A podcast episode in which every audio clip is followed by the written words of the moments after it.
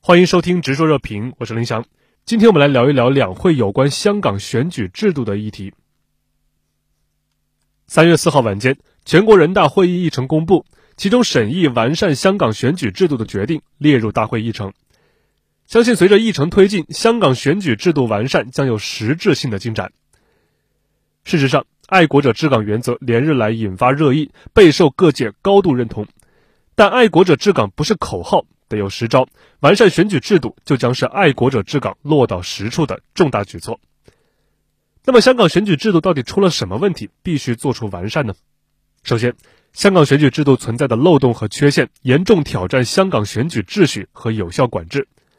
二零一九年十一月修例风波中举行的香港区议会选举，反对派拿下三百八十八席，建制派拿下五十九席，反对派由此夺取区议会主导权。按照非法战中发起人戴耀廷所鼓吹的夺权三部曲，接下来便是通过三十五加计划操纵立法会、操纵行政长官选举委员会、操纵行政长官选举。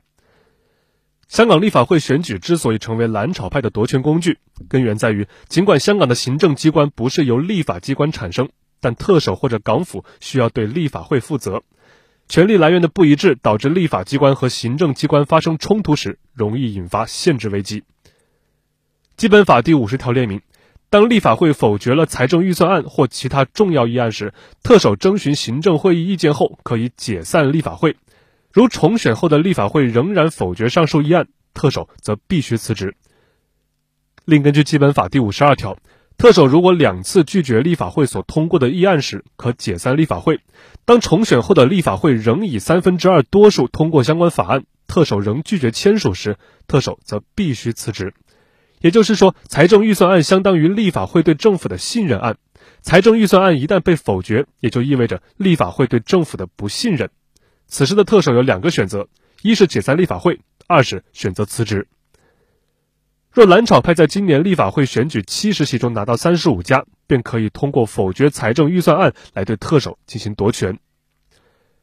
其次，香港选举制度存在的漏洞和缺陷，给国家主权、安全和发展权益带来了极大的风险。近年来，在国际秩序充满不确定、中美战略博弈的大背景下，外部势力加大干预香港事务力度。他们利用香港现有的选举制度漏洞，大量扶持政治代理人上位，策动港版的颜色革命。他们深度介入香港选举活动，为反中乱港分子参选出谋划策、提供支持、协调资源，妄图利用香港对中国内地进行颠覆和渗透。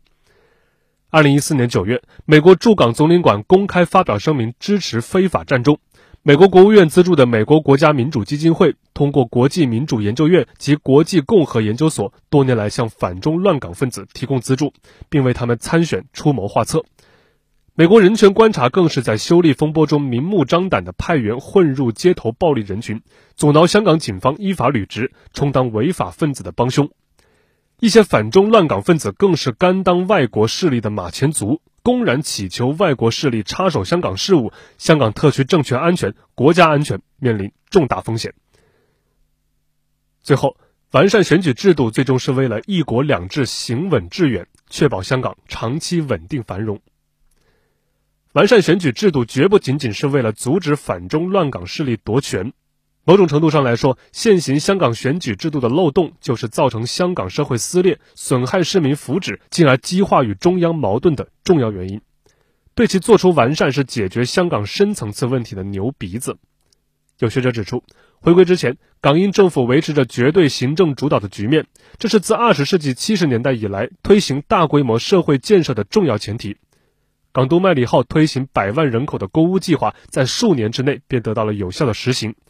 然而，现行香港行政立法关系架构下，包括立法会、区议会、工商界利益集团、环保团体等体制内外各方面遍布否决玩家，香港体制呈现碎片化。在这一体制中，港府想要推行有为施政、有效施政，可谓是难上加难。明日大屿计划一再难产，即是明证。而香港体制碎片化、遍布否决玩家，与香港现行的选举制度有很大关系。自1998年以来，香港立法会分区直选一席一直是通过无门槛的比例代表制产生，这鼓励甚至刺激了香港政党的碎片化以及激进政党的产生。在这种制度下，任何政党所获得的有效选票，只要能够达到当选基数，即可以获得一席，既不需要获得该选区相对多数或者绝对多数，也不需要达到某个门槛。这就导致立法会中小党众多，无法形成占主导地位的大党，使得议会不稳定因素增加。此外，在一个正常的社会当中，激进政党的支持者虽然不是多数，但也有着相当数量的选民基础。只要这些选民数量能够达到当选的基数，在无门槛的选举名单制之下，该激进政党就能够获得一席。德国国会选举虽然采取了比例代表制，但增加了全国得票数百分之五以上的政党门槛限制。仅就无门槛这一点来说，现行香港选举制度有着很大的改进空间。至于具体怎么完善现行香港选举制度，不日即将揭晓，我们不妨拭目以待。有一点可以肯定。不会照搬西方的那一套。邓小平当年对此已经明确定调，这次改变也不是要将反对派往死里打，而是要提高管制和议政质素，确保有能力的爱国者加入管制架构。议会将继续容许和欢迎不同政见、不同声音的人加入，但必须是忠诚的反对派。总而言之，对香港选举制度做出完善是一次与时俱进的变革。必将为全面准确贯彻“一国两制”方针、全面落实爱国者治港原则提供健全的制度保障。感谢收听本期直售热评，特别感谢本期撰稿人谢辽，我是林翔，我们下期再见。